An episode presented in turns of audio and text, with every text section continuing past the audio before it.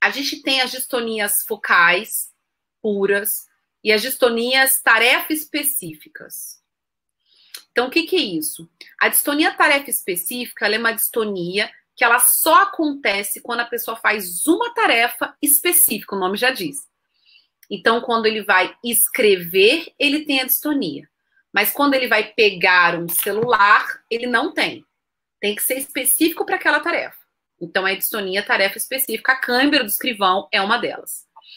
Quando esse paciente ele já não é específico para a tarefa, então quando ele pega o celular, quando ele faz outra coisa, quando ele está em repouso, aí é distonia focal. Por que, que eu tô falando isso, Diego? Eu recebo muito paciente no consultório assim, ah, eu tenho câimbra, câimbra, câimbra. Quando você vê, começou com uma câimbra do escrivão e é acabou indo para uma focal até segmentar, é. Né? Você olha a pessoa em repouso, ela tá com a mão ali, um pouquinho. Sim.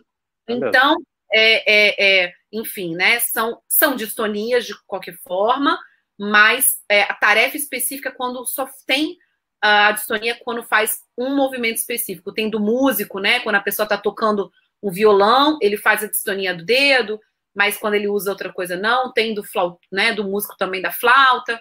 Enfim, existem várias distonias focais. Esses aí são as que ganham muito diagnóstico ortopédico, esses focais, né? De é verdade.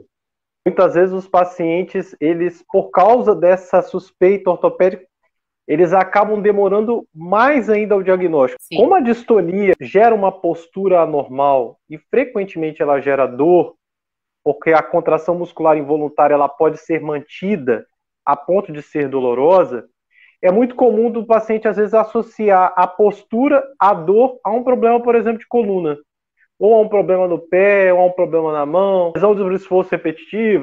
E aí, às vezes, ele acaba procurando até um ortopedista. Isso faz parte, às vezes, da jornada dos pacientes com, com distonia. Eles vão pingando de médico em médico, faz um raio-x, não tem nada. Vai lá, faz uma ressonância, não tem nada.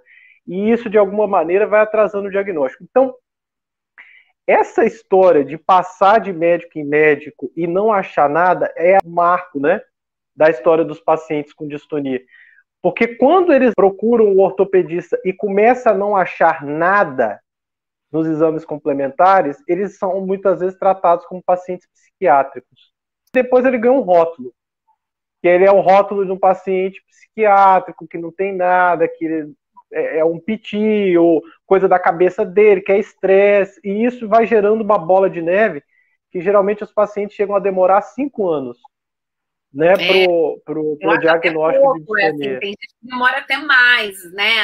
Vamos lembrar, né, é, Diego, que a gente tem ali naquela região dos núcleos da base, que estão ali envolvidos, todos esses núcleozinhos no meio do nosso cérebro tem vários neurotransmissores que geram um circuito que vão controlar os nossos movimentos, eles estão desorganizados, assim, excessivamente, eles geram os movimentos hipercinéticos, se eles estão mais lentos, eles geram, geram por exemplo, Parkinson, mas o que, que eu estou explicando isso? Porque também essas vias, elas têm conexões com regiões límbicas, frontais, regiões emocionais.